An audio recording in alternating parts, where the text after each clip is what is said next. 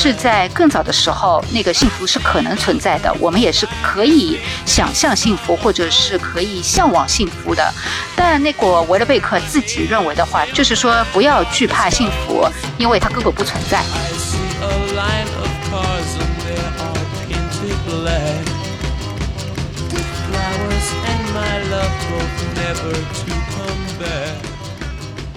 科技可以助长我们维持生命、长生不老，但是在这种科技的加持之下，人类仍然他是不幸福的，甚至呢比从前更加的不幸福。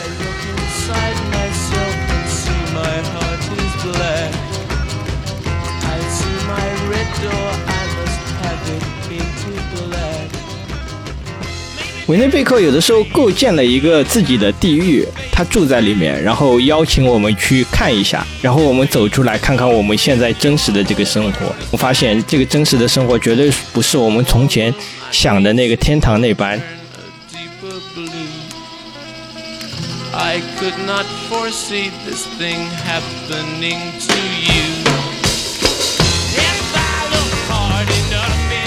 长期以来，就是说，我们对于人类的未来抱有一种太过于乐观的这种态度，然后对于科技啊，对于这个现代化啊、全球化啊这些，我们抱有太多的希望，所以它就像是给我们的这种热情泼一盆冷水。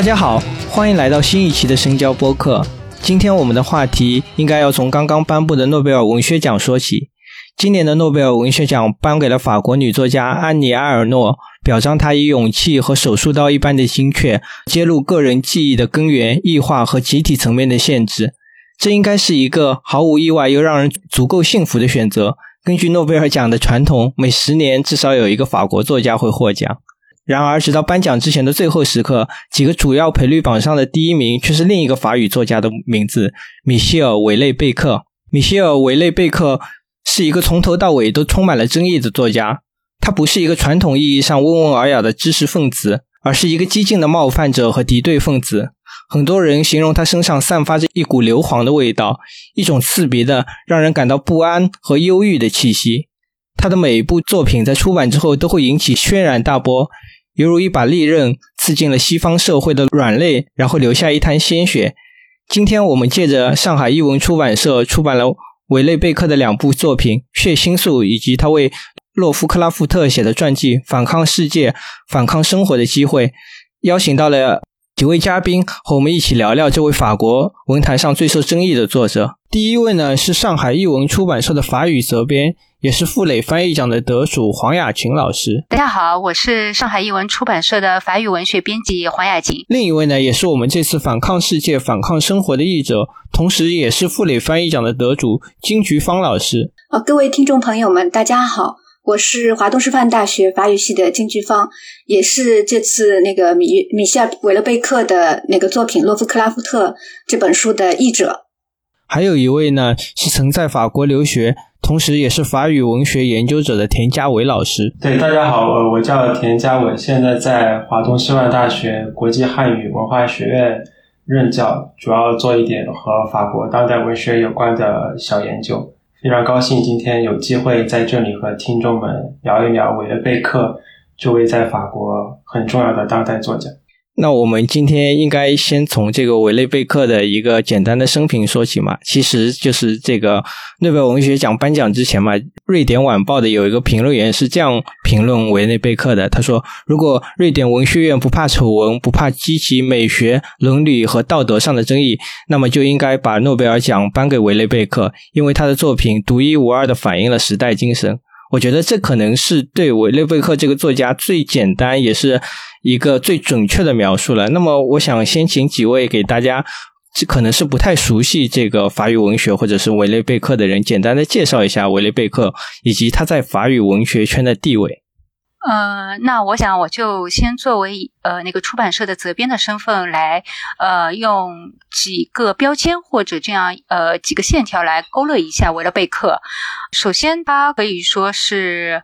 嗯，在法语文学圈或者是在世界范围内都。呃，非常重要的这样一个作家了。呃，其实有的时候我们开研讨会也会碰到一些法国的学者，怎么就谈起维勒贝克就会是说，哦，那个那个语气就听，你知道听上去是不一样的。呃，当然就是呃，如果从他的那个就是在。销量上面来说，它也是一个可以说是出版社的宠儿。当然，由此引出的各种争议，有的说他是存心就通过那种比较冒犯的话题，或者他的一些比较冒犯的做派，然后从而更加进一步的，就是引起了就是媒体的这样一个好奇心。呃，他非常的会运用呃媒体的那些手段，这个就是我们众说纷纭吧。呃。我第一次就是对维勒贝克有印象，其实是因为呃，就是于中先老师，然后说到他说他是在差不多二零一零年的时候，那时候维勒贝克来中国，就是应该是法国文化处邀请他来的，然后他们应该都见到了他，见到了他之后呢，然后他就注意到维勒贝克的那个抽烟的手势，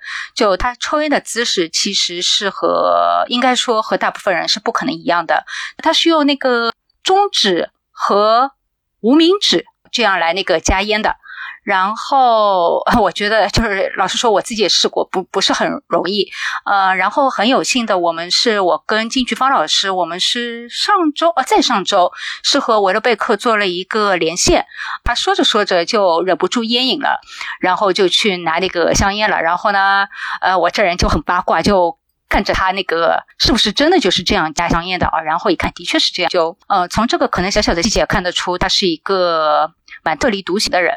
那那要不我来讲讲关于他生平的一些东西，呃，也就是简单介绍一下，让这个听众们有点概念啊。那个米歇尔·韦勒贝克呢，他是法国的一个小说家，然后同时他也是一个诗人和导演，他自己拍过一些电影和。和和那个短片，呃，然后他是在一九。五六年或者一九五八年，因为这个对于他的出生日期是有点有点争议的。他自己呢声称是一九五八年生的。那不管怎么样，他的但他出生地点我们是知道的，就是他是在呃法国的那个海外省留尼旺岛出生的。然后他很小的时候，他的父母就就离异了。然后其实他是先是由他的外祖父母抚养，然后又由他的外祖母这样子呃抚养成人的。呃，然后他到。二十岁左右的时候呢，就开始创作诗歌，由此呢，呃，开始了他的文学生涯。然后在一九九一年的时候，创作了就是我翻译的那部洛夫克拉夫特的传记。然后在一九九四年开始呢，就是发表出版那个小说作品。他的小说处女作是《斗争领域的延伸》。然后他的第二部小说呢，是呃，可能国内读者也比较熟悉的就是《基本粒子》，这也是他的一个。成名作吧，其实他的第一部小说已经就是引起注意了，但是呃没有获得非常广泛的影响和这个一些奖项的褒奖，而他的第二部小说就这个基本粒子是可以说是他的一个成名作。然后呢，他又在二零零一年出版了《平台》，二零零五年出版了一个岛的可能性，这部呢也是那个我们国内已经有一本的。呃，然后在二零一零年，他的小说《地图与疆域》获得了巩固尔文学奖。可以说到这部作品呢，它是真正的获得了呃法国主流文学界和文学评论界的一个肯定，就是巩固尔奖是法国最重要的一个文学奖项嘛。然后到了二零一五年，他出版了这个《服从》，对吧？然后这部小说呢是比较。呃，当然，就是说，他每一部小说都是多多少少有争议的。这部小说呢，尤其因为它里面涉及到了，就是说，对于这个伊斯兰问题，以及他在小说当中想象，就是伊斯兰呃成为了伊斯兰教，呃，这个在法国成为了这个政权的主宰。而且，因为这部小说出版的时候又恰逢呃这个《查理周刊》那恐怖袭击的事件，所以当时也是呃就是引起了很多关注和呃议论的。然后就是我们呃上海译文出版社这次出版的其中一部小说，就是那个《血清素》啊，二零一九年的一部他的小说。还有呢，就是他新进的那个《阿尼奥蒂》啊，叫叫毁灭是吗？我们暂时是不是翻成毁灭？对，所以他就是到现在的话，一共出版了八部小说作品。然后在国内的话，可能他的小说家的身份更加有名一些。其实他自己是对于自己的这个就是诗人的身份也是非常看重的。呃，可能以后啊，那个之前我们跟黄老师也讨论过，就说可能以后我们国内也会引进他的一些诗歌的作品。维勒贝克呢，他在法国文坛上的地位，刚才雅琴老师也说了，就说他现在已经是。呃，公认的非常重量级的法国的代表性的这个作家，但是他的写作确实是经常会引起一些争议的。那这一点的话，田家伟老师能不能谈一谈？哦，好，那我接着两位老师简单说一下。呃，就是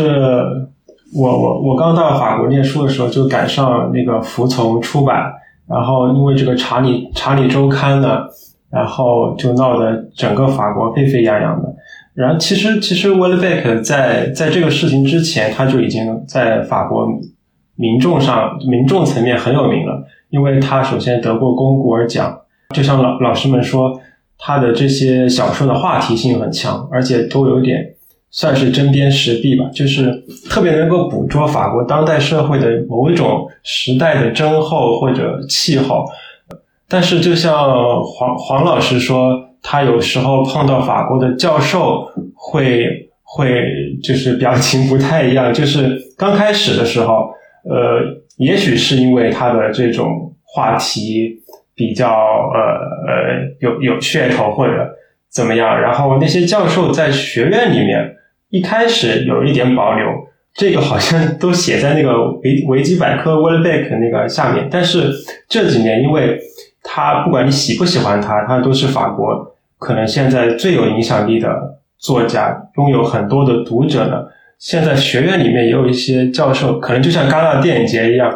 墙外开开花墙内香嘛，也有很多教授开始重新很很严肃的对待他的写作，开研讨会、出论文集这样的。呃，包括很多，我记得有一年还去那个东京宫的当代艺术展，还以他为。他的诗歌和生平为背景做了一个当代艺术展，把他抽过的烟头，还有他写作的房子什么都搬到那个东京宫里面。我去参观了一下，还挺有意思的。我我觉得他他的有些写作确实和当代艺术有一些想表达的那些呃话题有一些相近的地方。所以说，他应该在法国的文学圈里面是这样一个，一开始是。社会层面很受重视，然后现在慢慢也得到学界更多重视的作家。OK，那我们说到这个维内贝克的这个写作嘛，其实它跟这个法语的这种写作传统是有这种一脉相承的这个关系的。那我想请这个刚刚这个呃田老师来给我们说一下，就是维内贝克和这个法语文学传统之间的一些联系。说到这个话题呢。我我打开这个译本的时候，包括余中先老师的介绍，都提到了他和法国这种现实主义文学传统的联系。然后我我前几天准备这个准备这个播客，看了一个他去年底在索邦大学的一个访谈视频，然后里面那个那个那个主持人也是问他，你跟这种现实主义文学的联系，嗯。他一方面是说自己没有巴尔扎克那么宏大的野心计划去去通过写小说阐释社会，然后他觉得从现批判现实主义，呃，斯汤达夫、巴尔扎克那那一波作家呢，那种典型环境、典型人物或者每个人对现实不同的理解呢，这一点他是有一点保留意见，所以说他他自己公开。呃，更愿意谈到的就是自己跟现实主义之后的一个自然主义文学传统的紧密的联系。因为孔德的实证主义其实是是这个自然主义文学的一个理论背景嘛。然后他他他非常看重孔德的这个实证主义学说，包括他从基本粒子到一个岛可能性里面讲克隆技术，然后血清素里面讲这种生物技术，他一直就是对这种生物学、生理学的。自然主义的文学关注的这种身体技能的主题非常感兴趣，呃，但是相较于左拉的那种自然主义呢，因为因为他的立场总体上不是一个偏左翼的，所以他的这种自然主义描写可能其实是和那个于斯曼的呃那种有一点颓废的，然后有一点包括他在《苏密秀》一开头也也也也是讲到一个索邦教授在研究于斯曼，所以说他大致上是一个连追溯他的法国文学传统的话，可以追溯到于斯曼和呃及其所代表的这个自然主义的在十九世纪末的这样一种颓废派的传统。我相信经过刚刚的介绍，大家应该对这个维内贝克应该有一个大致的印象了。可以说，他是一个，嗯，怎么就像我们刚刚反复提到的嘛，他的作品的主题是非常有争议的。然后我们就回到了这个维内贝克的这个一个创作的母题上来说，你可以看到，就是说他的这个作品基本上都是以一个郁郁寡欢的这个资产阶级的中年男子为这个主人公的，而且这个中年男子基本上生活是不太幸福，而且似乎是永远走在一个自我毁灭的道路上的。那他这个创作母题又是如此的这种明显和这个，我不能说是重复哈，我我只能说是这个叫做。统一。那我想问一下，是什么就是激起了维内贝克要来创作一个这样一系列主题的小说呢？这是反映了西方当下的一种什么样的现实呢？我个人认为，就是法国的那个就是文学传统和那个英国的文学传统还是不太一样的。像英国文学的话，他们还是很在乎讲故事，就是讲故事的技巧，讲一个很好就很有意思的故事。但法国在这方面，他们特别是就是在二十世纪以后吧，就更加注重的是不太是故事了，或者就是是呃创作者本身，或者是一些更加呃抽象宏观的一些主题。有的就是比如说像我们因为做出版社的嘛，就很多读者就会觉得像那个那个新浪潮小说，就会觉得这个故事不好看，不知道在说什么。法跟那个就是那英语文学那方面相比，但我觉得就是法国人可能大概到了，特别是二十世纪下半叶之后，他们就是呃一直在思索就是人类的一种状态。那维勒贝克他可能是没有很多想象力，他写来写去。也就是写他的是自身经历，再加一点点那种科幻或者那些就是科技，呃，克隆啊这这方面，呃，或者就是生物学或者是农农业学，因为他本来自己学的也是这个，或者还有那个 IT 技术，都其实说到底，他都是从他本身的他自身经历当中就是截取的那些素材，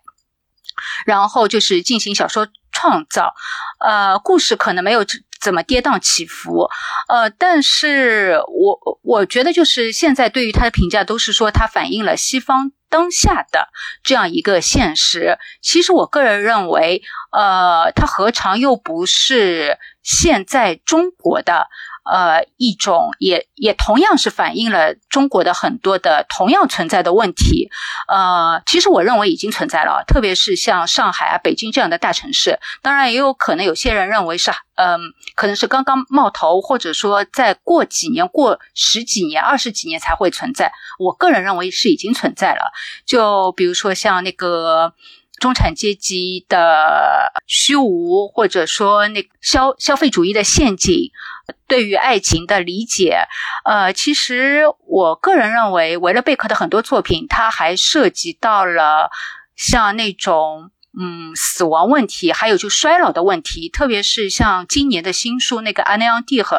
呃，那就他用了很大的篇幅，其实都写了那个。就差不多养老院这件事嘛，就是那个《阿内昂蒂和里面的男主人公的爸爸啊，因为脑溢血还怎么的，然后那么就呃住到养老院去一段时间，呃，他描写的那种养老院的状况，呃，它的好处和它的那种弊端，呃，其实，嗯，我觉得跟国内很像。就是那种对衰老的恐惧，然后是当你衰老之后，然后人体机能又就是是那个失能的状态，那么只能依靠家人，但有的时候家人也根本是就帮不上忙的，呃，那然后你就可能是在那个养老院里面处于一种慢慢腐败的状态。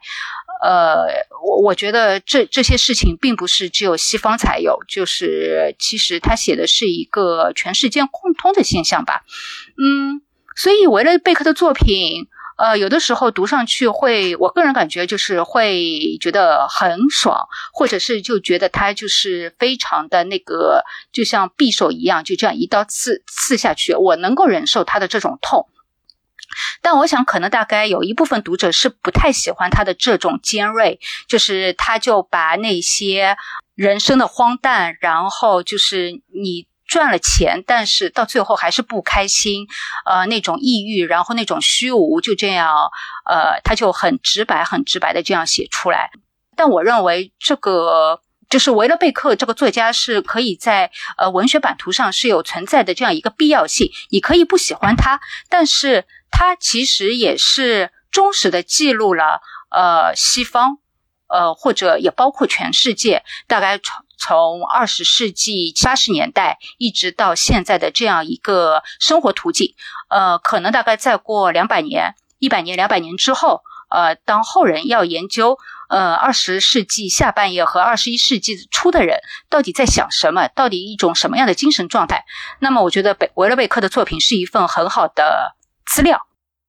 嗯，我是完全同意呃雅琴老师的观点的。我也觉得，就是说，这这不是一个西方独有的一种现象和现实，而是全世界的一种一种现实。那个维勒贝克作品当中，他这种孤独的资产阶级中年男子，他所代表的那种生活状态，是就说是呃，随着经济的发展和教育的普及所带来的传统家庭模式的一种分崩离析。而所造成的一种普遍的一种现象，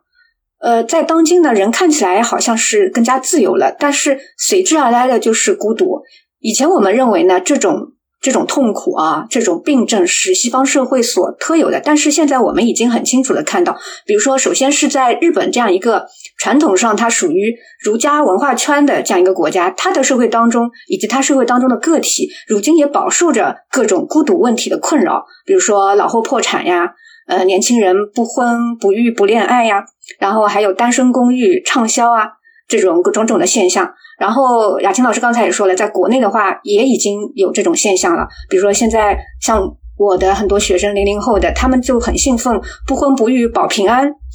呃，但是在 传统的这种家庭伦理退位之后，用什么来填充这个巨大的空白呢？有的人说，那现在有交友软件可以。可以替代呀，可以带来一些情感上的慰藉啊。有的人说，那我可以沉迷于电子科技啊、电子游戏啊什么的。那这些真的，它可以就是说填补我们生活当中这种空白吗？显然，在韦勒贝克的眼中，这些都不是解药。嗯，而且呢，从他的作品当中，我们也可以看到，其实我们是越来越多的受到资本的制约的。比如科技这种，这个原本是被鼓吹为是解放生产。生产力的一种要素，可以让人实现一种终极的自由的。但是现实是什么呢？现实是科技与资本的结合，它现在正在以一种前所未有的力度力度啊，在在压迫、剥削和消费着我们。所以，韦勒贝克笔下的主人公经常会有一种对于六七十年代那种社会的那种怀念和憧憬。其实，那个社会、那个时代，对于我们今天来说，是一种传统的社会。而且在当时的话，已经孕育着我们现在种种的呃种种的种种问题、种种的这个这个现象了。所以他笔下的这个主人公为什么抑郁呢？他抑郁就是因为他感觉他知道回不去了，但是又不知道往哪儿去的这种病症的表现。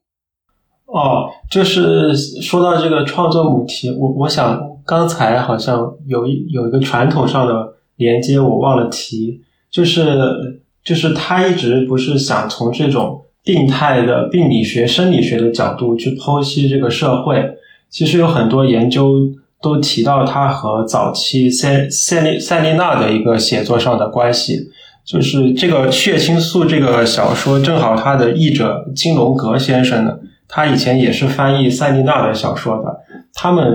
呃，像塞利娜，其实他也是最早医生出身的。他们很多都是。很呃，习惯从从一个就个体的身体啊，或者生理上出了毛病，去去窥探这个社会是不是出了问题。相呃相对而言呢，其实这个维勒贝克他有一些心理很细微的描写，可能可能比他崇拜的福楼拜还是要要要弱一些。但是他特别擅长于去捕捉社会如果他生病了，他的一些表征就是反映在人的孤独啊、抑郁啊，尤其是老师们都提到，呃，他的这种他他现在处理的这些母题，为什么在全世界范围内得到越来越多的共鸣？包括中国这种大城市，可能我觉得他在美国某应该也是畅销的，比如说前几年都说这个支持 Trump 的很多都是这种孤独抑郁的。资产阶级中年中年白人男子，他们可能曾经在六七十年代成青春成长的时候，是一波是一波呃，觉得自己这一群人是最有希望和前途的。但是可能到了现在这个这个情境下呢，他们的那种失落、怨恨、愤怒，都都能够在维勒贝克的书写中找到一种那种很共鸣、共鸣性的东西。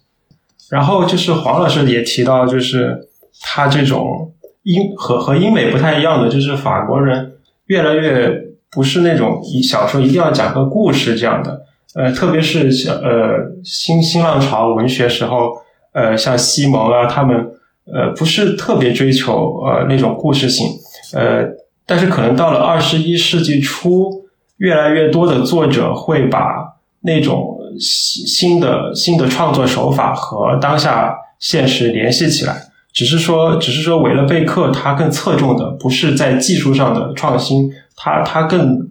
更更关注的就是通过这种关心这种个体生理疾病去去去管窥这个社会的一种这种生病的情况。我我想说的就是说，今天我们谈论这个西方的这种资本主义国家，或者说谈谈论这个呃资本主义社会的时候，我们总是有的时候会有一种羡慕的情绪嘛。可能因为他们的这种物质生活是非常丰富的，比如说不用担心这种生生病，至少不用担心这种医保啊，或者说是你你的这种基本的生活东西都能满足的嘛。但是当这种资本主义的这种文化开始在全世界蔓延的时候，包括我我我们可能都就是说不由自主的会走进到这种呃向着这种资本主义文化的这种态度上去看，我们看到的可能就是说呃它的另另一面。其实，西方的这种这个知识分子一直都是对这种呃资本主义化，或者说是对这种城市化是有一定的反思的。你从最早的这个巴尔扎克去描写这个资产阶级，包括你看这个波德莱尔他写的这个《恶之花》，或者说是《巴黎的忧郁》啊，这两就是写这个城市化的巴黎之后的生活，再到这个斯宾格勒的这个西方的没落。对这个整个西方文明的一个反思，再到这个萨特的《局外人》，知识分子对这种西方的这种无限的经济增长和物质增长的渴望的这种反思，其实是一直都没有断过的。但是到维内贝克这里，他的这种反思更更多的是从这个个人层面上的，或者说是他在他看来这个。世界已经就是说，你的抗争已经是不能起到一个什么样的作用了。这种痛苦可能说反映到他身上，就基本上是一个无解的。你可以看到他的这个作品中的主人公，基本上是很少去反抗，或者说是想要改变这样一个呃整体的状态的。反而就是说，呃，我就已经接受了。在他那里，这个异化基本上是一个无无法扭转的过程了。可能你看我们今天呃这个大城市，基本上也是。一个就是说，你要回到这种呃田园或者农耕的生活，基本上是也是一个无法去改变的事实了。那我们怎么去接受它？这可能是这个维内贝克他写出了一个在这种情况下的一个人的可能性。我觉得维勒贝克差不多，他认为的就是，哎，这个世界是好不了了，然后嘛，人也跟着。人这个个体也反正是跟着好不了的，也就这样了。但他对于有的时候那种比较古典或者那种就是传统的向往，其实比如说像在嗯那个血清素里面，我觉得有呃有有些句子是表现出的，就差不多的意思，就是说那个是在更早的时候，那个幸福是可能存在的，我们也是。就是可以想象幸福，或者是可以向往幸福，就是得到幸福的。但那这只是说他那个就是臆想的，就是觉得，比如说一个比较田园的时代，比较古典的时代是可以这样的。但呃，如果维勒贝克他平时他自己认为的话，那么他常常说的那种话就是什么？我知道他两句话，但是我不知道这两句话是不是他的出自他的某某一首诗，就是说不要惧怕幸福，因为它根本不存在。啊，就，但是我觉得就是像今天小 B 老师说的一样，他是呃，可能包括我维勒贝克在内的，就是西方那些知识分子，他们有的时候是会向往一些就是更早的那种。嗯，农耕时代或者美好的时代，当然就是再插句题外话，就是是有一个呃法国人啊，他很个人的意见，他认为就是这种资本主义是这种消费陷阱，都是那个昂格鲁萨克逊，就是昂萨文明搞出来，就是跟他们法国人没有关系，他们法国人也是受害者。就当然这是他的一个很个人的观点，就反正我这也是哎蛮好笑的，反正就是英法嘛。英法百年战争嘛，就是他们总总是会那个互相指责，总是说对方不好。嗯，而且如果是从经济角度来看的话，就比如说，呃，因为在二战差不多是四几年结束，在五几年、六几年的时候，是整个欧洲，就是西方，它是处于一个就是那个爆炸期，就是百废待兴，然后呃，一切都是生机勃勃。然后在法国还有那个就是婴儿潮，呃，在美国大概应该也有婴儿潮吧，就是一切都是向好的趋势，一切都是充满希望的，呃，也就是暗合了维勒贝克会那个怀念的六七十年代。但其实到了呃欧美到了七十年代之后，就是爆发了能源危机，第一次的能源危机。那然后就是其实那个经济已经开始渐渐走下坡路了。然后到了九十年代。那就九十年代，呃，再到进入新世纪，其实他们是那个经济是越来越萧条的。那我们接着往下说哈，其实说到这个维内贝克的写作嘛，那这个性和爱可能是这个除了他这个这种呃观念上的争议性，还有一个其他的争议性，就是维内贝克这个。笔下的这个性和爱的关系嘛，包括就是说最早的这个基本例子，在国内是有一个译本的，但是它它里面就是有大量的这个性描写，然后到国内的时候就基本上被删的一干二净了。然后到了他的后面的小说里面，基本上性是一个他的非常重要的一个主题嘛。那我想问问几位，你是你们是如何看待维内贝克为何如此执着于对这个性的描写，然后他对这个爱的态度又是怎么样子的？这个问题确实也是很多人想问过维勒贝克的。然后就是就是就是当别人问维勒贝克他对这个性爱怎么看的时候，他他是引用了一段叔本华在《性爱的形而上学》里面的一段话。他说：“这个为什么性爱问题一直成为哲学领域中未开辟的园地？然后截截止目前涉及问题最多的是柏拉图。然后他他从柏拉图讲到卢梭，讲到康德。”包括这个，他最认为说的最到到这个点上的，可能就是叔叔本华他自己那种对对这种世界特别悲观的那种那种看法。他说，然后他最后他说，何以今天会变成这个样子呢？因为所有的恋爱，不管所呈现的外观是如何神圣灵妙，它的根实际上只是存在于性本能之中，那是经过公认的带有特殊使命的性本能。这一点必须牢记勿忘。性爱不仅是在戏剧或小说中表现的多彩多姿，在现实世界中也是这样。当然，呃，不见得说他这个说法一定是和 弗洛伊德精神分析多么直接相关，但是也表明他在谈论爱情的时候，他觉得这个事情一定是和性性性不能就是划分的很开的。就是是这么一个性爱要纠缠起来看待的这样一种一种想法。虽然这篇文章叫《性爱的形而上学》，但可能他觉得这个这个世界上的爱情和性有很多其实是很形而下的。那我我也谈谈我对他小说当中性这个话题的看法。呃，首先我觉得，呃，从我一个就是从事文学研究的人的角度来讲，其实性本身就是文学当中的一大主题。那就像有的作家，他可能总是写一些回忆；有的作家，他可能老是关注这个战争的话题。那有的作家呢，可能就是说他把这个性作为了自己写作的其中的一个一个主题。那可能就是说有在有一些国家，性它表现的会有所克制，呃，没有那么多。但是其实，在很多一流的作家的写作当中，他都有。对这个性这个主题的呃这个设计，甚至呢呃有的作家就是就像韦勒贝克，他就是一种执着的对于性的一种一种描写和表现。呃，我觉得其实我们不应该谈谈性色变，也不应该戴着有色眼镜去看待作家笔下的这个性。关键在于呢，我们要思考，就是说性它对于作家的写作来说意味着什么。那比如说在韦勒贝克的写作当中，我就注意到他的这个呃这个性的话题的话，其实是他用来描写我们当下这个形形色色、光怪陆离、千奇百怪的这个呃当代社会。用来反映这个社会的其中的一个要素，呃，比如说，在他的小说处女作就是斗争领域的延伸当中，他其实就体现出了他对于这个性这个话题的这个这个看法。呃，从小说的这个书名就是斗争领域的延伸，其实，呃，传统意义上这个斗争领域的话是，就是说，比如说我们从呃资资本主义发展。的时候，就是呃以经济为基础的阶级斗争。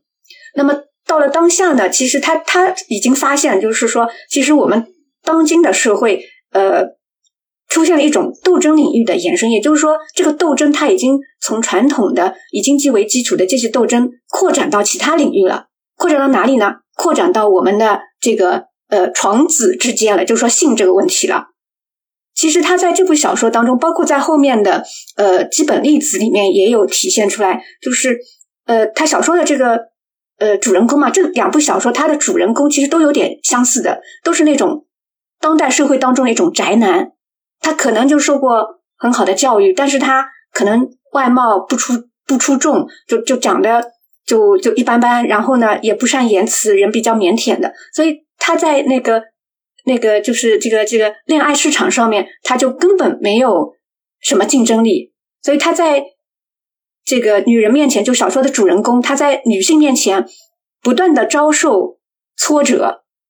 也就是说，在在当下的这个社会当中，除了传统意义上的经济实力之外，人的男性的啊，特别是男性的外貌和性魅力，越来越多的成为了他的一个竞争力的所在。但是。小说当中的主人公，他可能在这方面就是比较的比较的弱的，但同时呢，他又有正常的这个生理的需求，所以这就造成了韦勒贝克笔下，就是起码就是说，在我刚才提到的两部小说当中，那个主人公他就活得非常的痛苦。呃，我记得在斗争领域的衍生当中，就有一个情节，这个呃主人公他因为这个受到呃生理需求的。这个折磨，然后他就想要拿起剪刀，就是挥刀自宫，就这么那么痛苦的。呃，我们可以在韦勒贝克的小说当中经常看到他的主人公，要么就是对性爱痴迷，要么就是性压抑、性挫折、性无能。其实他我觉得反映了一种呃当下人类的一种无奈的生存状况，就是可能科技可以使人长生不老，这个长生不老主题也是。呃，刚才那个雅琴老师也说了，就说呃长生不老以及这个年老的这个话题，也是我勒贝克写作写作当中的一个重要的主题。那么有可能，可能就是说科技可以助长我们呃这个维持生命、长生不老，但是在这种科技的加持之下，人类仍然他是不幸福的，甚至呢比从前更加的不幸福。所以我觉得韦勒贝克就是在用这个性的这个话题去书写我们当代世界。当中，当代社会当中的种种的问题，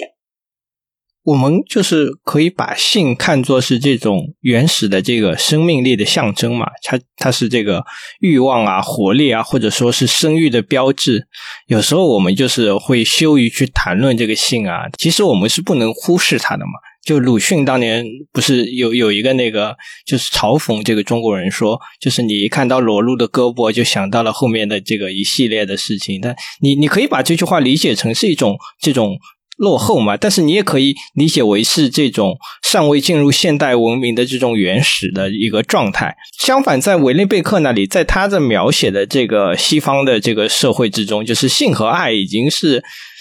彻底的这个分开来了，或者说性和生育也是这个彻底的分开来了。这个性和爱其实都是一种这个慰藉的形式，是面对这种西方文明资产阶级的这种城市化之后的无力感之后的那个止疼片和这种安慰剂的作用。有唯一的区别在于，这个性可能是某种程度上来说容易获得的，而爱。更可能是一个这种可望而不可及的幻觉。当这个爱被证明为是这个不可能的幻觉之后，这个性就成为了一种这个救命稻草一样的存在。你你你可以看作是一种饮鸩止渴，它但是它最终是短暂的，是这个暂时的，然后是被这种原始的欲望所这种驱使的。你可以看到，就是说，在这个一个岛的可能性里面，他去描写这种克隆技术嘛，就简单来说，就是把这个性去掉，然后直接去生育，这可以看作是这个文明的一种这种科技的进步啊，或者说是文明的这种发展。但是维内贝克显然是就反对这种克隆技术，他觉得对这种基本的这种生命的权利其实是一个剥夺的东西，包括。这个基本例子，我记得在那个台版的时候，它翻译成了这个叫做“无爱繁殖”，这可能是这个维内贝克对于这个整个这个世界的一个悲观的这种看法。嗯，因为好像就是呃，台版可能也是根据有些外版，好像是英语版还怎么的，也是用了这个名字。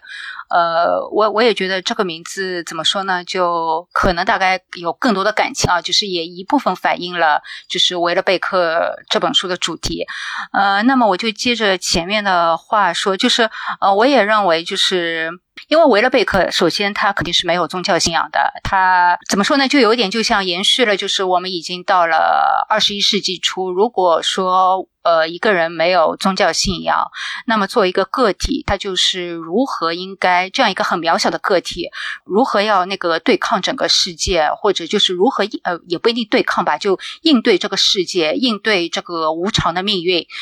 人人类真的是太弱小，意志太脆弱。嗯，其实那个我们呃，我做第一场那个就是我们线上活动的时候，呃，和那个郁中先和呃金菊芳老师，然后那个我们的同事让我定一个标题，我一开始想定的标题是。论一个唯物主义者如何生活在二十一世纪，然后那个我同事笑死了，他说这个题目太老土。但我说我是一个坚定的 唯物主义者，就是然后，所以我个人真的很喜欢那个维勒贝克的一点，我觉得是嗯，可能有点就像抱团取暖吧。我想，呃，我看到了一个这样的一个脆弱的个体，然后呃，生活在这样一个荒诞无常的世界当中，然后要怎么生活下去？当然就是。有有两个办法，一个是性，一个是爱。性有点就像那种呃急救药，就是可能大概就马上就可以呃是得到的。但爱爱是要经营的，就这件事情呃有点难办，就是是需要付出很多精力、付出时间，但也不一定得到的。但那个维勒贝克他实验是相信爱的，因为就是在呃血清素他那个法语版。呃，上面就写了一段话的，是那个以那个就是法国出版社的名义、编辑的名义写的，就说这段话是维勒贝克说的，说，嗯，我的信仰是有限的，但呃，那个信仰强烈的，我相信在有限国度当中的可能性，我相信爱，而且我觉得，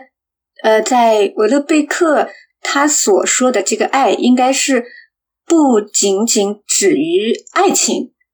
它应该是一种更宽泛的这个概念，它包括亲情、友情，还有人与人之间那种很淳朴的、很就是很天然的那种联系。我觉得这个从他的那个血清素里面要更加明显一些，因为传统的话，或者不是说传统，就是说以前我们对于沃勒贝克的一种刻板的印象，就是他就是。怼天怼地怼一切嘛，就好像什么东西他眼里都看不进去。但是其实他的呃作品当中也流露出，而且就说越来越多的，就是他在他最近的几个作品当中，越来越流流露出这种对于呃人与人之间的这种情感，以及人作为一个一个一个社会中的劳动者，他他对于自己工作的这种传统的这种热爱。本能的这种热爱，呃，我想就接着前面那个金老师有句话说的，就是他对于这种爱，呃，的确可以更加广泛的理解为那种就是人人类，就是那种人类同胞之间的爱吧。其实这个就让我想到了，其实那个呃加缪，就是加缪一般那个好像对他的一个定义就会用到，这是那个孤独，还有一个就是那个团结，就是守望相助吧。这个可以说是人注定了是孤独的。但人和人之间可能还是需要伸出互帮互助的手。呃，可以看出来，其实如果刚刚我们说，其实委内贝克内心之中还是一个非常温柔的人，或者说他是一个相信这种爱爱的人。呃，对，我觉得是的。就我个人啊，很喜欢的是那个《血清素》里面。呃，有两段那个爱情描写，就很短很短。呃，第一个就是那个主人公和他大学的时候谈了个女朋友，那个女友比他年长几岁。然后其实那时候他知道他要跟这个丹麦，好像是丹麦吧，女友快要分手了。然后两个人是在一个森林里面，还是一个城堡里面的餐馆在吃饭。然后有个侍应生就走到他们面前说：“呃。”我希望你们两个人能够永远永远生活在一起，因为可能你们两个人就相就象征着，就是爱情是可以存在的。就很短的一段描写吧，但真的那一刻，我我就是会感觉到，就是可能有些爱情有些美好，它真的是可以很具象化的。当然，就是那个维勒贝克的写法，就是那个主人公，然后就马上就把这段爱情给搞砸了。后来。另一段就是那个男主人公和他的挚爱，嗯，卡米耶吧。就第一次那个见面的时候，那个男主人公是在火车车站上站台上接那时候还是实习生的那个卡米耶，嗯，就说有一句话就说就是一切已经注定的。其实我觉得有点像中国人说的那种缘分，就是看了看第一眼的时候就很。很合眼缘，然后两个人好像就，呃，第一次见面，但已经就是非常合拍，非常的有默契，就很顺理成章的，就是可以在一起的，就是有种心灵上的契合。嗯，看看到这两段的时候，就是还是突然让我就是有点向往爱情的，就是啊，已经好久好久觉得，呃，这这个爱情这个东西还是蛮难存在，或者说。呃，很很困难才可以得到，但是我只能说，维勒贝克的这两段描写是打动我的心的，所以我觉得他是一个温柔的人，虽然他的外形是这样。那我们说完了这个他的作品中的这个爱嘛，那另一个他要说的就是他这个作品中的这个女性的形象了嘛，因为维勒贝克一直饱受批评的原因，就是说他的作品中的女性形象可能是一个呃。性的符号啊，或者说很多人批评他是不是有一种厌女的这种倾向？那呃，我想问问几位，你们是如何评价这个女性在维内贝克作品中的形象的？她究竟是不是有这个厌女的倾向？首先就是谈谈她作品当中的呃女性的形象，就是我现在脑子里面能够回想起来的有那么几类，一个是确实是那种就是很负面的形象的。女性，比如说在基本粒子里面的那个两个主人公的，就两兄弟，他们是同母异父的兄弟，他们的母亲，呃，就是那种很很自私，他生了两个儿子，但是他就是对他们很漠然无视的，也没有抚养过他们，呃，然后自己呢是沉迷于各种呃荒唐的淫乐，呃，所以这种女性就是。很很负面的，他没有爱，自私，然后呢，又就是说痴迷于那种性爱的游戏当中，呃，这是一类。还有就是说这样子的女性，还有比如说那个呃《血清素》里面的那个日本女友，也有这样子的，就是你不知道她为什么就是痴迷于这种什么群交啊，或者是这种这种性爱的东西，就是她在作品当中也没有没有解释，呃。但是它呈现出来的女性就是这样一个平面的、刻板的、负面的这个形象。然后另外呢，还有一类女性，呃，可能就是说没有那么多的琢磨，但是也是负面的，比如说在《血清素》当中的那个，就是里面他有一个人物是那个农民嘛，就是那个主人公的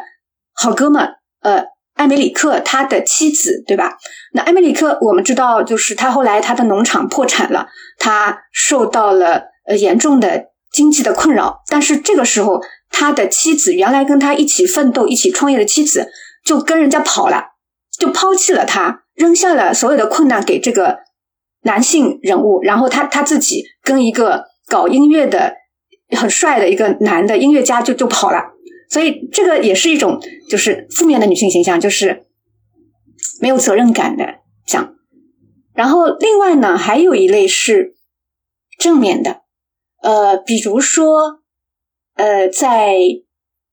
我记得好像也是在基本例子里面吧，他有提过就是。呃，两兄弟的其中的一个是米歇尔，他是从小是他的祖母抚养成人的，然后也是因为他的祖母后来去世了，给他造成了很严重的这个创伤，导致他呢后来就成年之后对所有的就是对人对感情就非常的淡漠，所以这个人物他后来是就是这种呃爱无能的这样一种角色。那么当然我说到这个男男。男性角色去了，但里面当中，他虽然这个呃故事当中这个祖母他已经去世了，但是在从呃这个主人公米歇尔的他的回忆当中，他的口吻当中，这是一个非常慈爱的女性的形象，就是她对于自己的孙子，嗯，饱含了一种天然的，虽然她的母亲没有管他，但是她的祖母就是说扮演了这样一种呃母性的，充满了呃爱意。温柔的这样一种女性的形象，然后还有一类呢，呃，就是那个我我觉得也是他作品当中比较新出现的一类啊，但是也是比较正面的女性形象，就是刚才雅琴老师有提到的，在《血清素》当中的，就主人公的几任前女友都是很很很善良纯真的这样一种女性的形象，但是在呃我们这样的一个社会当中呢，可能这种女性形象。这种女性她也没有，就是说能够挽救男主人公的这种能力，嗯，所以我们在《血清素》当中，最后那个男主人公想去回过头去找他以前的这个女朋友的，但是最后两个人也没有复合，甚至其实那个女朋友也不知道他的这个存在。我刚才就是说罗列了一下。我印象当中的，他的笔下的种种的这个女性形象，然后说说到这个厌女的话题，我觉得，呃，如果有人要给他给韦洛贝克贴这个厌女的标签的话，我我我不表示反对，因为他确实可能就是说，他对于女性的这种呃描写形象的呈现是比较的刻板的物化的。但是我想就是说，我们贴一种标签其实很容易，但是。如果以一种标签去认识一个作家的话，很可能就是得到的是一个片面的认识。然后说到这个他厌女的话，我觉得其实更应该我们认识到，米米歇尔·韦勒贝克他他他不仅仅如果如果我们承认他是一个厌女的这个这个作家的话，那么他其实并不仅仅是厌女，他更厌恶自己，更厌己，更厌世。我我觉得吧，就是可能，嗯，维勒贝克在描写女性方面的确没有他写各种各样的男性，就是可能更丰满、更立体。呃，特别是他的早期作品，如果说他在那个基本例子中，就比如说描写了那个，嗯，自私的母亲，然后还有那个比较那。有爱的那个奶奶这样一个角色的话，那可能大概真的有一部分是因为维勒贝克自身的经历，因为呃，就是他爸妈其实没怎么管他嘛，然后他小时候就那个是跟着呃外公外婆生活的，嗯，就每个作家总有局限性吧，他对于女性的描写呃就比较平面或者一般那。只能说那只能这样咯，也没有什么办法。呃，如果说到其实最新的一部作品，那个《阿奈昂蒂和》，呃，我蛮喜欢它里面描写的是主人公的一个妹妹这样一个角色，呃，是一个很普通的这样一个家庭妇女，然后。呃，还有宗呃，就是第一次，就是我觉得维勒贝克非常正面的描写了一个有宗教信仰，而且他是强烈的，是相信自己的信仰，相信有那个就是宗教是可以带来奇迹的这样一个形象，他描写的很正面。然后这样一个女呃女性，然后人到中年，只是一个家庭主妇，家里现在是老公也要失业了，面临一个就是经济危机。呃，但是这个女性她非常的坚强坚韧。呃，就是可以面对生活当中的一切苦难，就呃，老公失业，然后自己的爸爸那个瘫痪，呃，他就可以默默的，就是承受一切，然后处理一切。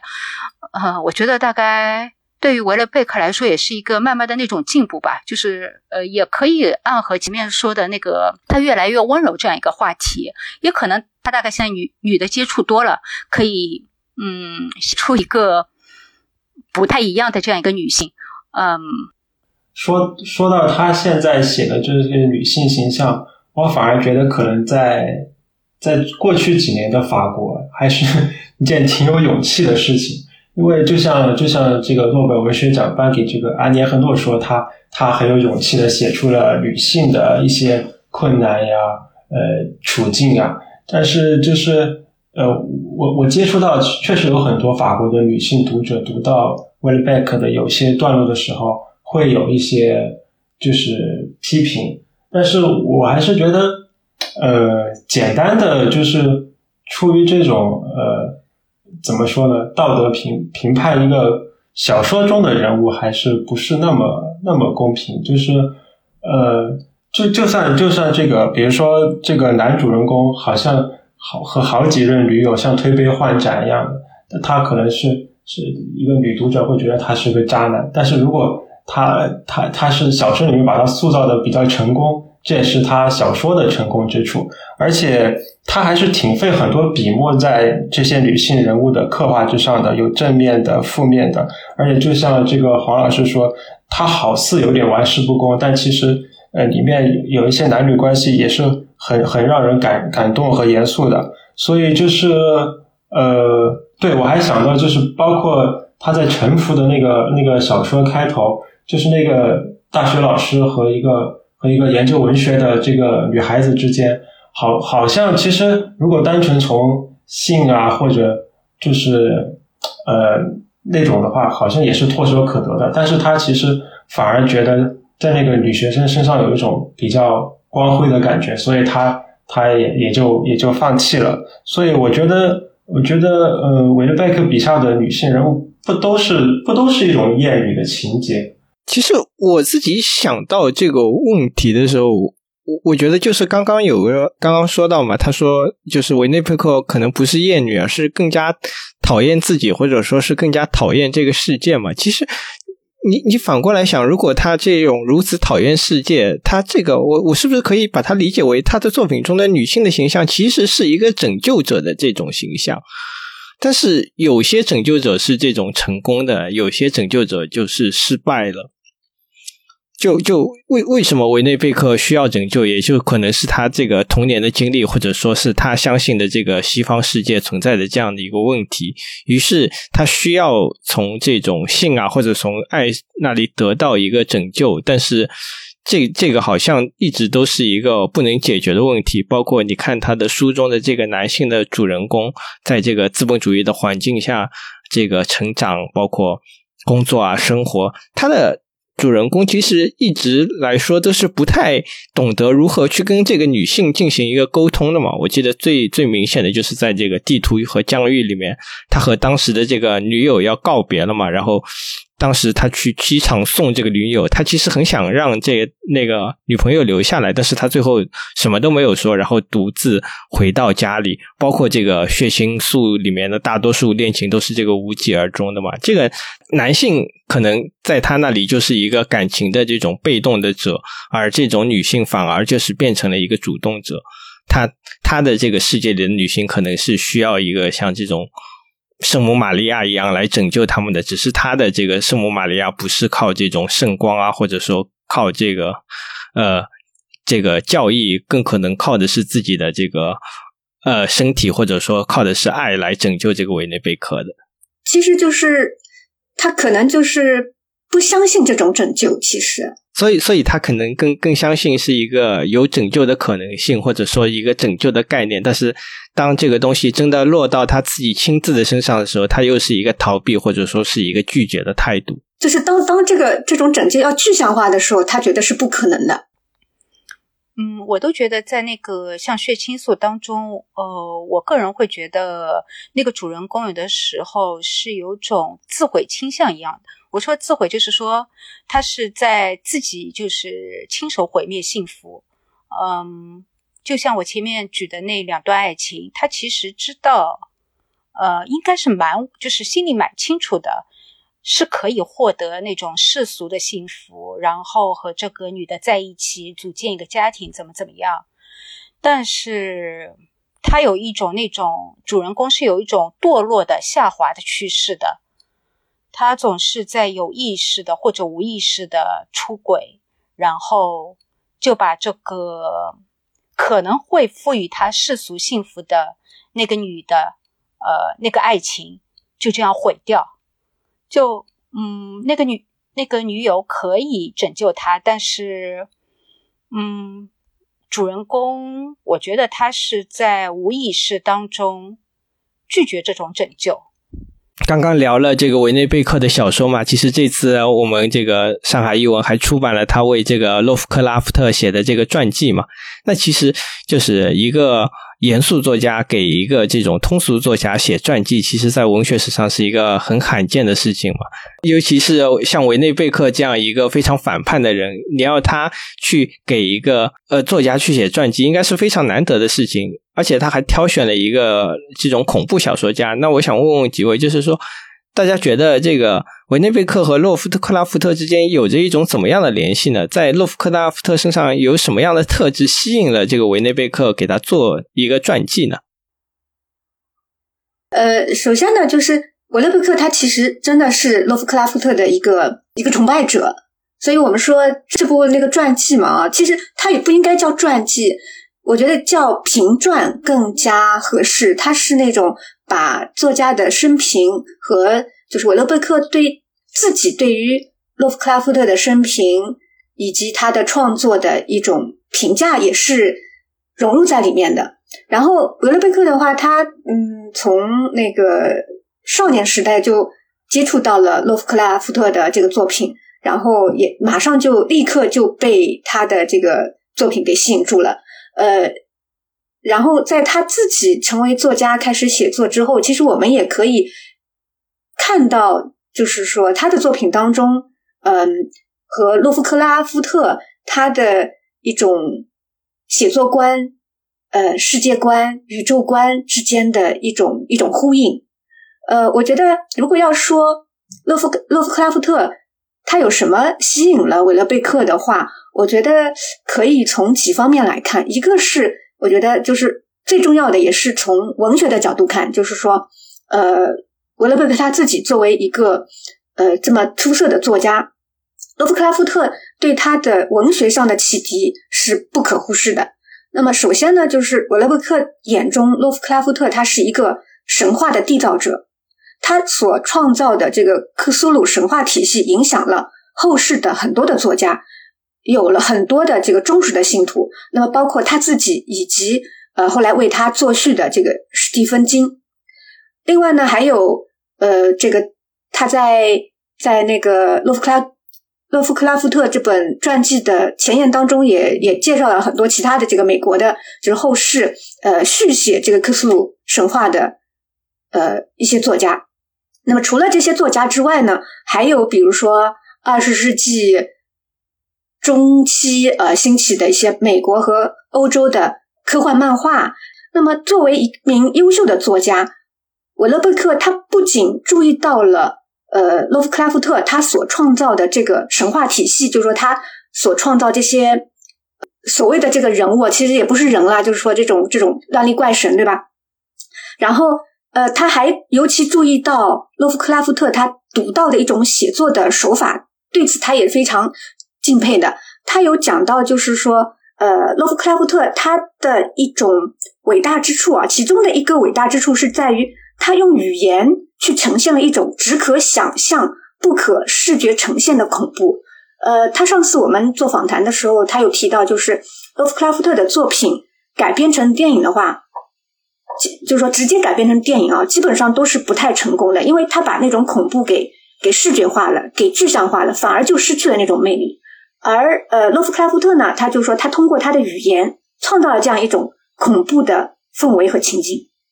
另外呢，他的小说当中的人物一般呃都没有什么好的结果，都是就是最后就挂了。但是他不像一般的恐怖小说家那样去刻意的创造某种悬念，他会在小说开头就开门见山的就让读者知道这个故事他不会有好结果的。但是他仍然能够通过他的语言、他的叙事，让读者看得津津有味、手不释卷，为这个小说当中旧日支配者的这种无所不能的、无所不在的那种。力量感而感到站立，这是他非常就是说敬佩洛夫克拉夫特作为一个作家的其中的一点。然后呢，我觉得就是说，呃，洛夫克拉夫特他的写作当中，其实他通过这个克苏鲁神话体现了一种末世观，就是这个在呃洛夫克拉夫特这本书当中啊，米歇尔·韦勒贝克他也说到了，就是说他总结了，就是说他的小说当中有一种杜绝了所有人类希冀的。绝对的虚无。这里我可以读一段，就是这个书当中，呃，韦勒贝克的一个话啊，就是说他介绍了洛夫克拉夫特的一种宇宙观，其实可能也是他自己的一个宇宙观。呃，我来读一下，他说：“宇宙不过是基本粒子转瞬即逝的组合，一种最终将发展发展成为混沌的过渡阶段。人类将会消失，其他种族也会将会出现，然后消失。”天空将变得冰冷而空无，被半死恒星的微弱星光所照亮。这些恒星也终将消失，一切都将消失。人类行为就如同基本粒子的自由运动一样，自由且无意义。善恶、道德、情感，不过是纯粹的维多利亚式的虚构。所以，呃，我觉得从呃从我读者的眼光来看，就是他其实是透过对于。呃，洛夫克拉夫特的这个评传来表达自己的一种世界观、宇宙观和人类观。然后我觉得还有一点啊，就是洛夫克拉夫特他的生平也是吸引维勒贝克的其中一点。呃，其实洛夫克拉夫特他的这个一生非常的短暂，然后他在世的时候，嗯，也没有什么。受到这个出版界啊、文学界的这个认可，呃，他的作品都发发表不了。他那个终其一生，大部分时间都是待在那个普罗维登斯这个小地方，短暂的在纽约生活过。然后他的一生过着一种非常简单的清教徒式的生活，深居简出。然后他也没有什么财富，甚至最后呢，他是在贫穷当中死去的。然后他的生活当中也没有什么爱情，他虽然。短暂的结过婚，但是后来又离婚了。对于这一段就是经历呢，其实世人知道的也也并不多，所以他的这个一生看起来就乏善可陈，就就特别的简单。但是呢，他的身上又有一种非常执着的老派的绅士风度，没有因为当时社会的巨大的变迁以及他所受到的一些不公正的态度，呃而改变。他似乎就是不为外界。所动，同时他又创造出了这么伟大的一个文学体系，所以他在韦勒贝克的眼中，他是我我觉得啊，就是说他是一种像自主、自给自足的这种形象的，所以这种形象，我觉得呃，韦勒贝克应该是很很佩服的，就是说他的这种活成了自我的这种状态，应该韦勒贝克是挺挺羡慕的，或者起码是挺挺敬佩的。啊，我我就补充说一下，我了解就是这个书是怎么出出来的。就是威勒贝克不是一开始自自己的身份自我认定是一个诗人嘛，然后在一个小出版社出了出了一两本诗集，然后也确实也没有几个人读。呃，但当时呢，当时他有一个编辑，出版社编辑就跟他说：“你要不在我们这有一套丛书，就是关于这个。”呃，作家传记的这套丛书里面出一本你喜欢的作者的书啊，然后当时编辑的意思就是，呃，他们当时最好是一半的法国作家，一半的外国作家。然后其实当时已经挺多外国作家，特别美国作家，但是他还是选择了这个这个美国作者。一个原因，呃，确确实，其实我觉得也很正常。我感觉很多很多作家。相比于本国作家的书，都更爱读外国作家的书。然后，然后法国很多作者都读美国作家的书。然后他就是他说他是在一个就是类似于火车站的，就是巴黎的那种火车站的那种卖卖杂志和书刊的那个地方的一个一个杂志里面发现的这个美国作者，然后一下就被吸引了。然后他知道，虽然他好像有点有点小众、小范围被人知道，但是他对读者的理解。零个读者和无数读者，其实对他来说差别不大。但是他知道有一有一小波人就已经算是都很痴迷于这个克克苏鲁神话。然后他就说，他就跟编辑说，要不我写写这个这个这个传记吧。然后编辑也答应了。呃，当然这不就像那个金老师说，他不是一个传统意义上什么生生老病死那样的一个传记。他他融入了很多自我的投射和感情在里面。他对这个。这个美国作者的理解啊，他的作品的理解啊，都都包含在里面了，甚至可能分享部分的价值观，甚至 可能有一些反犹的这种比较不正确的价值观都分享。然后我的一个感觉就是，呃，有有有有那么一段时间，法国的很多作者，他们他们可以往自己内心挖的很深，不管是什么 auto fiction 自我虚构啊，还是。还是一些其他，但是他们最近一段时间那种，就是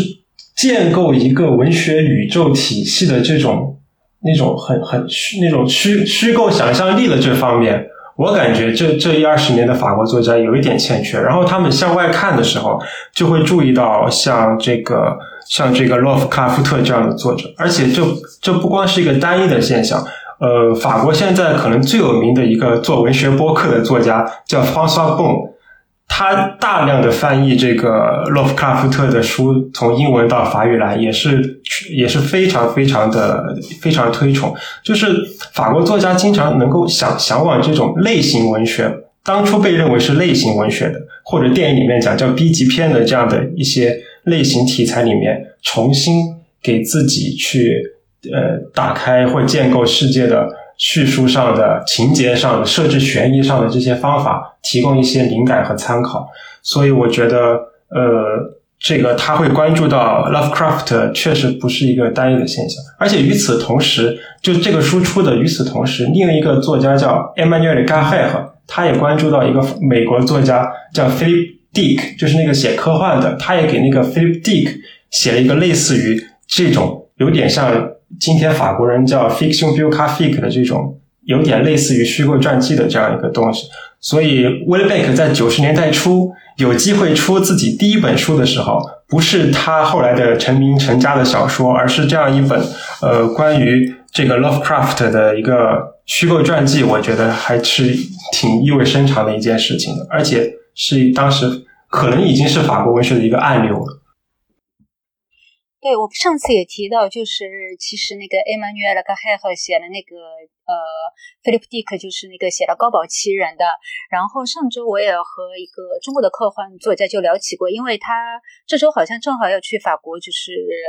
呃参加一些活动，因为那个法语版小说出版了。然后他就跟我说，他觉得很奇怪，为什么就是呃在法国科幻小说。就现在其实没没有什么不就不像那个美国这样就是这么热闹如火如荼，呃，有小说、电影，然后层出不穷的有这样多的作家。他说：“哎，法法国真的好奇怪。”说起来就是，呃，那要追溯到就儒勒·凡尔纳的时代了啊。当然这个有点远，就。嗯，如果这个话题扯开说的话，那就可能大概说说到很多，就比如说，呃，法国是不是总是觉得好像那个类型小说是那个呃，好像次一档或者怎么样？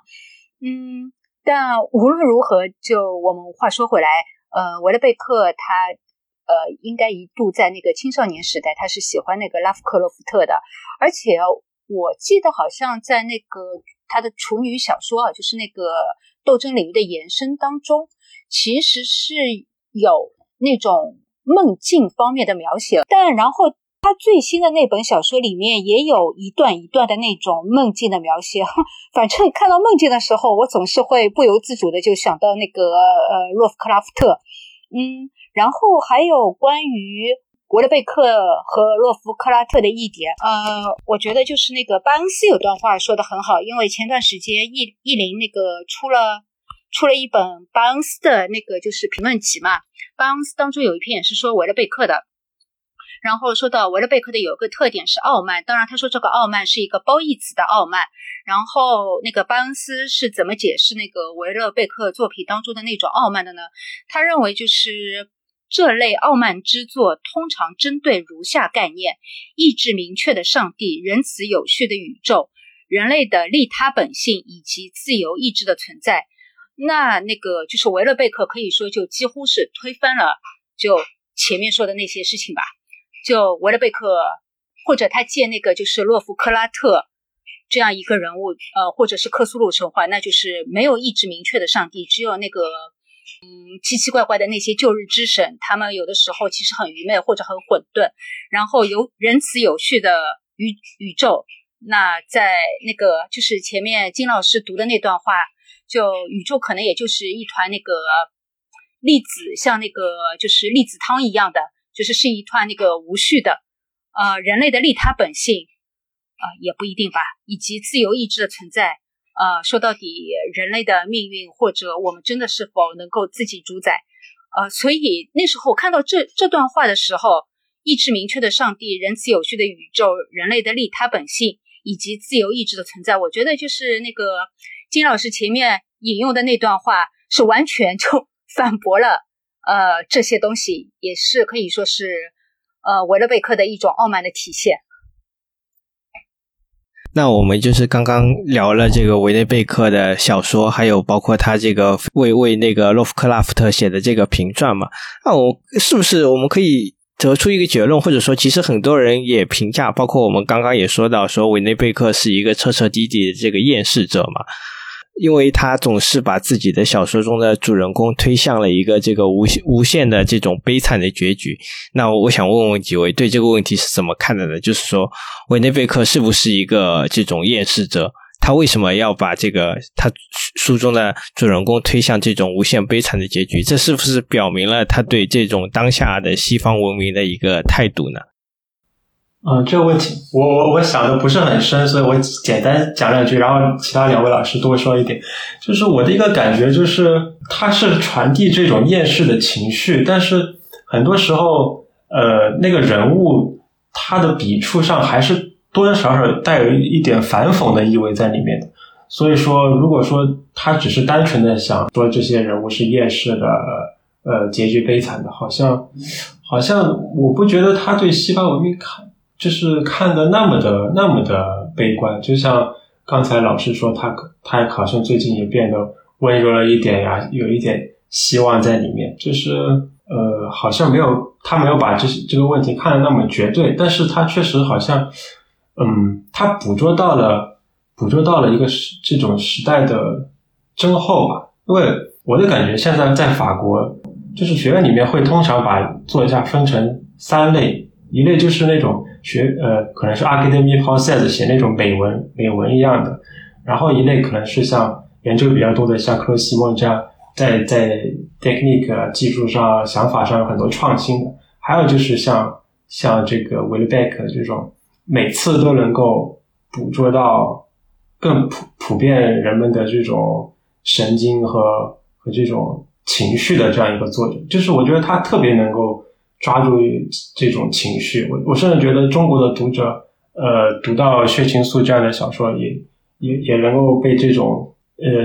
情情绪笼罩。我觉得也也是他的一种艺术效果。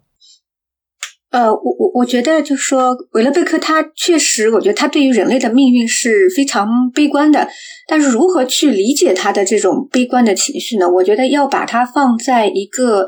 就是一个大的背景上面来看，是因为。在他前面的长期以来，就是说，我们对于人类的未来抱有一种太过于乐观的这种态度，然后对于科技啊，对于这个现代化啊、全球化啊这些，我们抱有太多的希望，所以他就像是给我们的这种热情泼一盆冷水，但是并不是就是意味着他本身他内心是决决然的这个这个就绝望的。那我们之前也提到过，他的作品当中流露出来的就对于一种对于爱的这种向往和肯定，嗯，所以他不是那种，其实也不是不代表他本身的这种态度和立场。但是他是希望通过他的这种悲观的呃这个表现来引起世人对于我们当下这个社会的思考。他的这种对于西方文明的态度，其实我们可以举个例子，比如说在《血清素》当中，他讲了他那个主人公的朋友就埃梅里克这个农民的故事。他的这个故事是整部小说当中众多线索当中的一条，但是我觉得是让人最最印象深刻，呃，最最打动这个读者的。其实他通过这个故事，这个埃梅里克农民的故事，农场主的小农场主的这个故事，表现了这种传统的小农式的农业生产模式和当今全球化背景下资本运作。呃，加持的这个大型工业化农业生产模式之间的对决，小说当中表现的这个最后的结果是，呃，前者也就是说，埃姆里克所代表的这种小农经济是惨败的。在小说当中，最后这个人物他就是后来他破产了，而且是一些新兴市场的竞争是没有任何的还击之力的，然后他只能以。武力就是拿起这个枪去对抗政府，最后以惨烈的这个方式结束了自己的生命，就是他最后是自杀的。我想这一段情节大家也一定读者一定是印象深刻的。呃，所以对于这种传统的经济模式在全球化运作下的经济模式之下是被碾压式的这个破坏掉的。维勒贝克他就通过这部小说当中，他体现了对于这种呃传统的西方社会或者说西方文明的这种悲悲观的情绪。然后我觉得这种悲观的情绪的话，还不仅仅止于此，因为在这个层面上，可能就是那我们也会想到左拉他在那个他的自然主义的一些小说当中，也其实也表现了一种社会政治意义上的一种对于人类社会的一种一种悲观。呃，而维勒贝克呢？我觉得除此之外，它是一种更为根本的对于人类作为宇宙当中沧海一粟，作为宇宙当当中那种渣子的那种渺小感的认同。这也是刚才我们已经提到过这个话题了，就是他的小说当中，所以就特别的丧，就是整个人类作为一种。族群作为一种生生物族群的话，它是好像是没有这个出路的。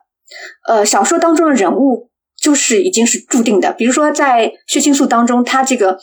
呃小说主人公一开始他就是因为抑郁症嘛，所以医生给他这个血清素这个药。据说啊，这个科学家说这个是可以治疗抑郁症的，但是最后这个药其实对他没有任何的作用，也没有挽救他。在小说的这个结尾的时候，虽然他没有就说这个维勒贝克没有告诉我们小说主人公最后的这个结局，但是读者都已经清楚的猜到了，他最后就是走向这个自杀。我们都清楚的知道他没有其他的这个出路，所以我我觉得就是说他确实对西方文明的态度是悲观的，他是一个。嗯，我们现代文明的这个哀悼者，但是这种立场不是说是一种主观的，呃，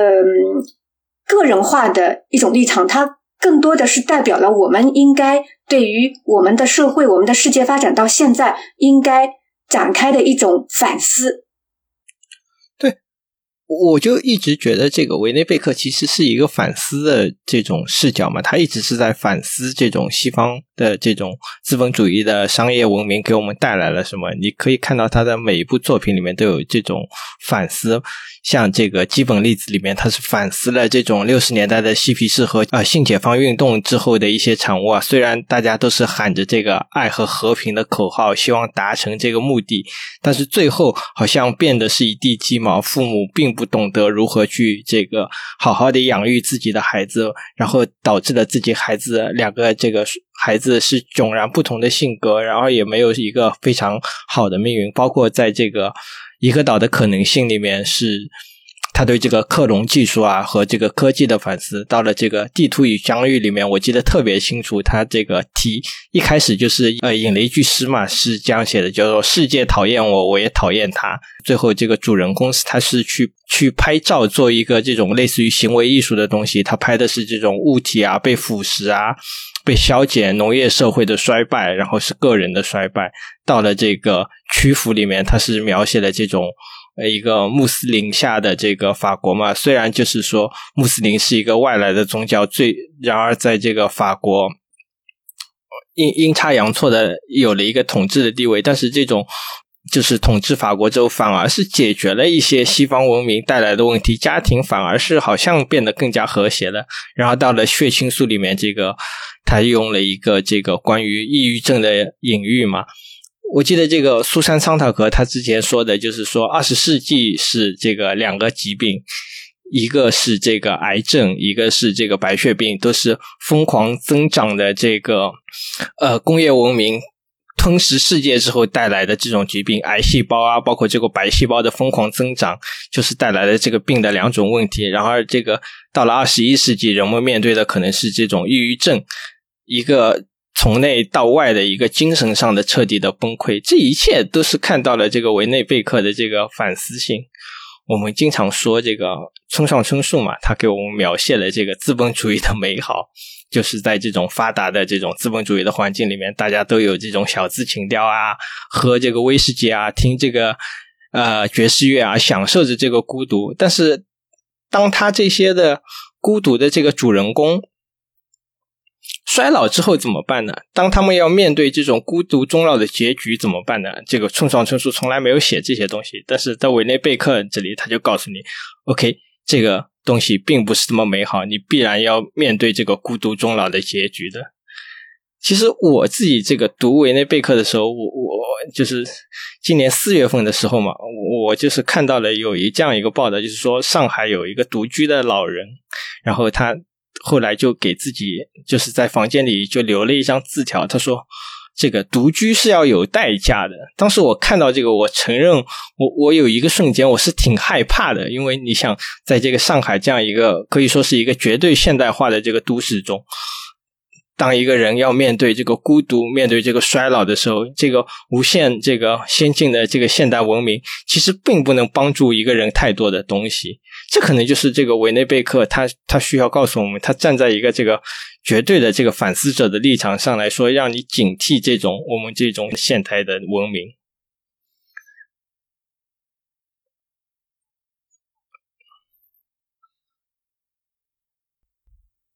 啊，对的，就比如说，如果说到老年这个话题，就呃，如果我们再扯远一点，就是比如说啊，如果你还没结婚，很多人就跟你说，哎，你你不结婚怎么办？你以后老了怎么办？但那个，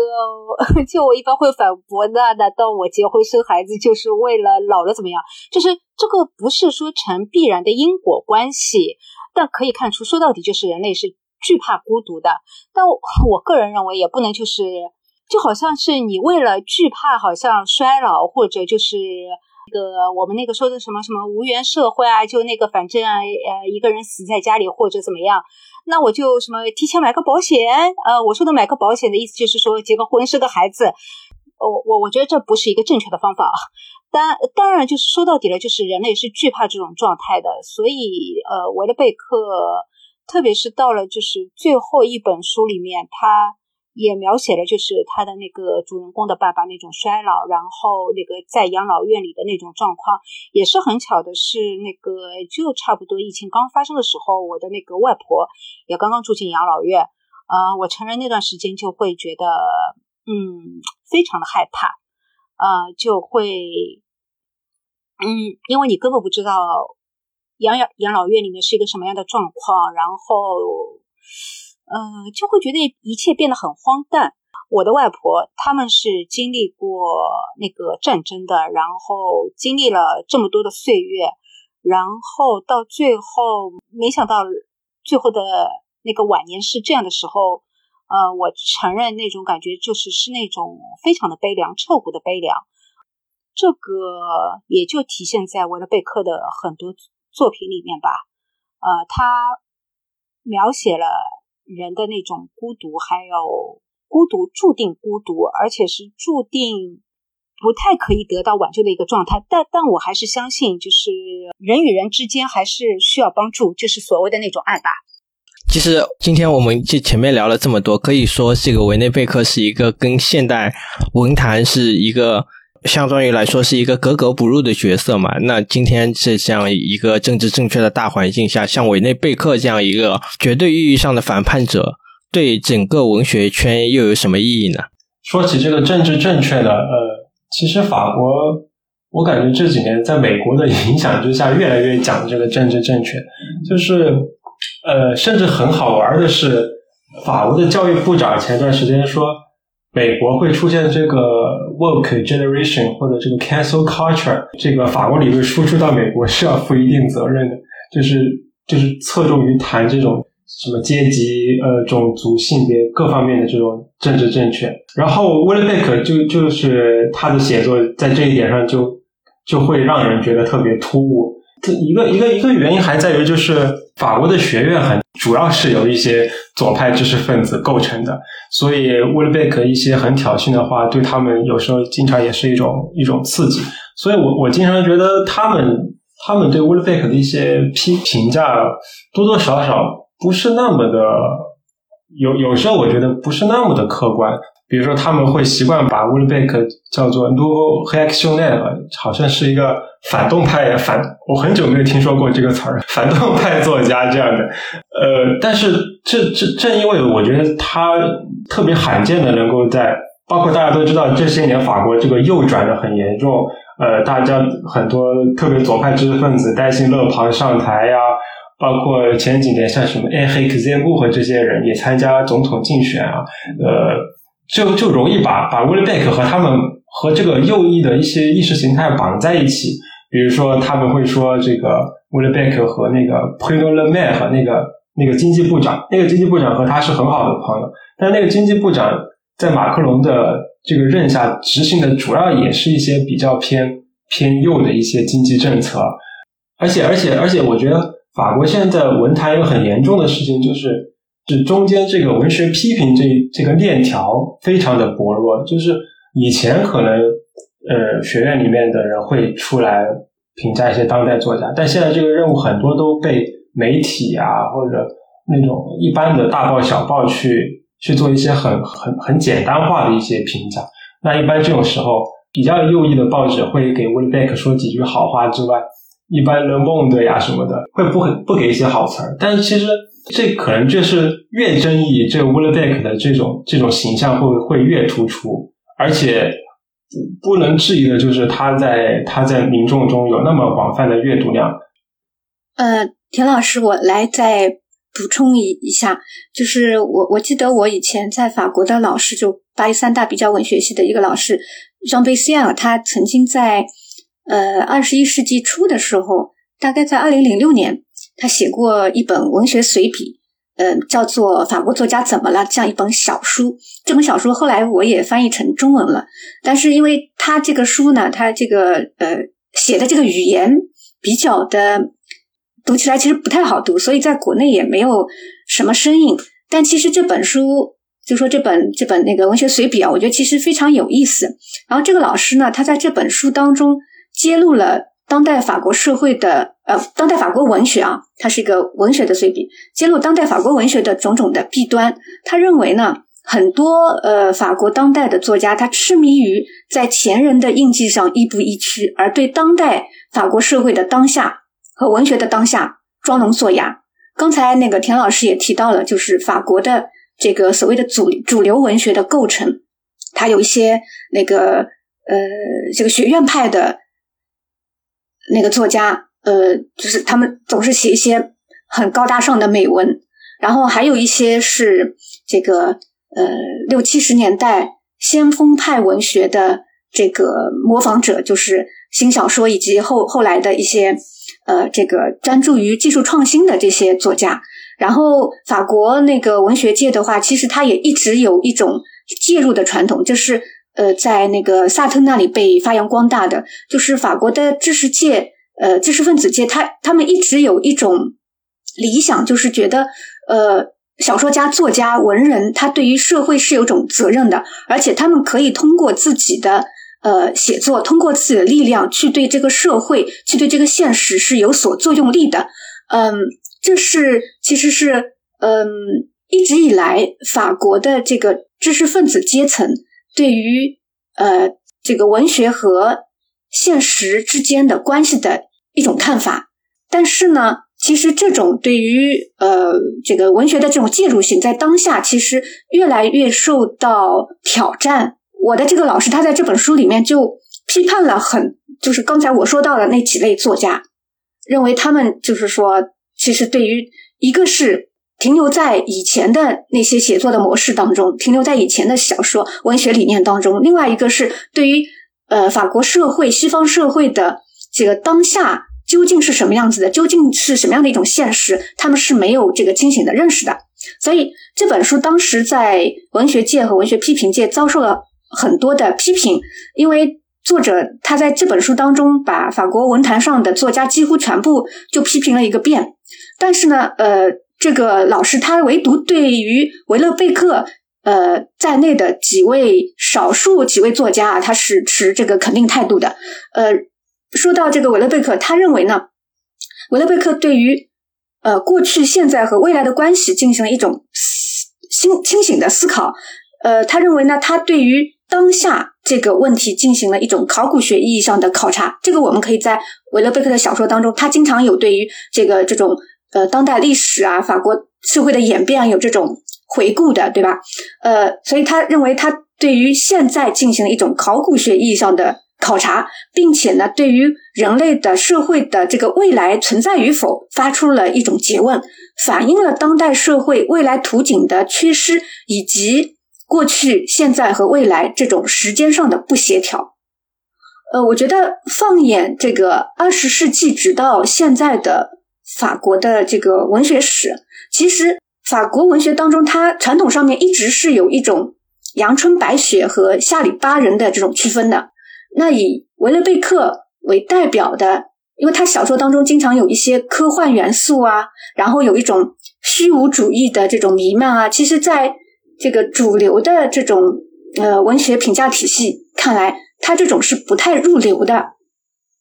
但是呃，维勒贝克，我觉得他的这种他的突破性就在于，他没有像六七十年代的。呃，一些新小说或者说先锋派写作那样排斥十九世纪小说所树立的传统的常规，我们可以在他的小说当中看到这个现实主义啊、呃自然主义啊等等这些呃这个传统小说流派的影响以及对他的一种传承。同时呢，他也注意到了我们的现代社会所这个蕴含的种种的问题、弊端和苦恼。并且以此呢作为他写作的主题，呃，开拓了一种新的文学的疆域。这是一种是我们当下的时代所赋予文学的新的疆，这个是以前我觉得是没有的。那么，可能以前的很多这种法国文坛上的主流的作家，他是忽视了这些东西的。但是，维勒贝克以一种一流作家的敏锐度捕捉到了这这一点，所以。尽管啊，从呃文字的角度来看，他的小说的语言可能不像福楼拜啊、普鲁斯特啊这些经典的呃文学大家那么那么细致、那么讲究，但是从他的这个文学书写当中，毫无疑问，我们可以把他认为是我们这个时代的最伟大的作家之一。那我接着说一下，就是我们先从那个。绝对的反叛者说起，其实就像那个维勒贝克，他呃最早的那些书名，呃什么一个斗争领域的延伸，斗争，对吧？啊，然后后面的呃拉夫洛夫克拉夫特的那个是呃反抗世界，反抗人生，呃贡特洛梦的贡特拉维，所以他应该是一开始的那种态度就是桀骜不驯的，就是反叛的。他这样一个作家，他一开始给自己立的一个基调，也就是这样的，就是有点像怼天怼地，的确是一个反叛者吧。那如果说在政治正确的大环境下，那所谓的政治正确，也只是说是当时当刻，比如说是这个五年、这个十年，在十年之前，可能也不算政治，就政治正确也不是这样的。再过十年，世界的潮流或者意识形态还是会变化的。我想维勒贝克的他的作品，还有他这个作家的对于文学界界的意义，也不是说看当时汤克，呃，可能我们还是要就是拉拉远了看，看他在五十年后或者一百年后，呃，他就是在这样一个文学界的地位，或者说他给文学留。呃，给这个世界留下了什么？我只想说的是，我在读他的作品的时候，呃，我感觉那个维勒贝克是一个，呃，就像一面镜子或者一面反光镜，它可以非常敏锐的就捕捉到这个世界的动态和变化，然后他再把这些动态和变化，呃，当然经过精简啊，因为你不可能把所有的动态和变化都那个写入他的书里，他每一本作品他会截取一个。重点来进行呃描述，但总的而言，它是很精准的，的确是描写了这个时代嗯的一些症状或者弊端，或者也可以说所谓的症状和弊端，弊端也就是这个时代的一部分的特征吧。我们用一个更加中性的词，他写下了，他精准的描写了，而且让我这个处于同时代的这样一个读者，这就隔了那个千山万水，但我还是会。感同身受，我真的会被他的那个文笔当中的力量，呃，感受到。我会觉得，哦，原来，呃，比如说像读血清素的时候，感受到那种人类的悲哀。嗯，就举个小小的例子吧，就那时候，呃，那个译者金龙阁跟我说，他说他翻译完呃血清素的时候，他说有点抑郁，然后就呃祝福我说，呃，看稿的时候就。不会抑郁，然后我就跟他说：“哦，我第一遍看这个小说的时候，我觉得我已经有点产生过这样的情绪，嗯，所以我觉得这就是，嗯，维勒贝克作为一个作家的一个功力吧，他他让我共情了，啊，就就这样。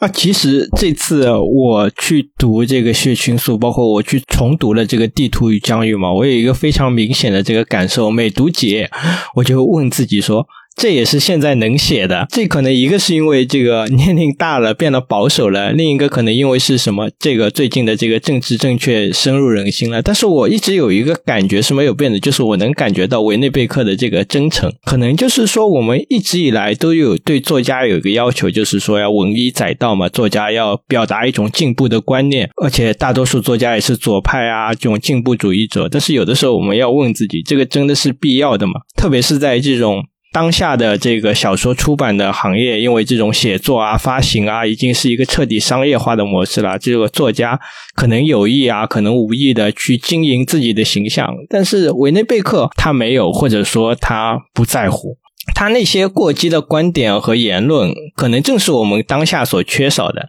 他要写的就是他那些私人的东西，是他所看到的、所认为的这个生活真真实的样子。他有勇气去写嘛？那。让我们感到不适，让我们感到有的时候是难难以忍受的，但至少它是真实的。就是说，维内贝克有的时候构建了一个自己的地狱，他住在里面，然后邀请我们去看一下，然后我们走出来看看我们现在真实的这个生活，然后我们发现这个真实的生活绝对不是我们从前想的那个天堂那般，也不是。维内贝克所营造的地狱那样，但至少他和维内贝克所想象的那个真实的生活是一个样子的。so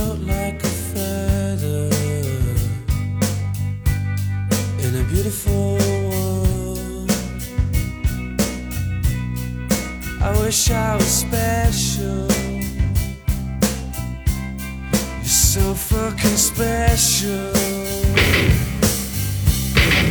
But I'm a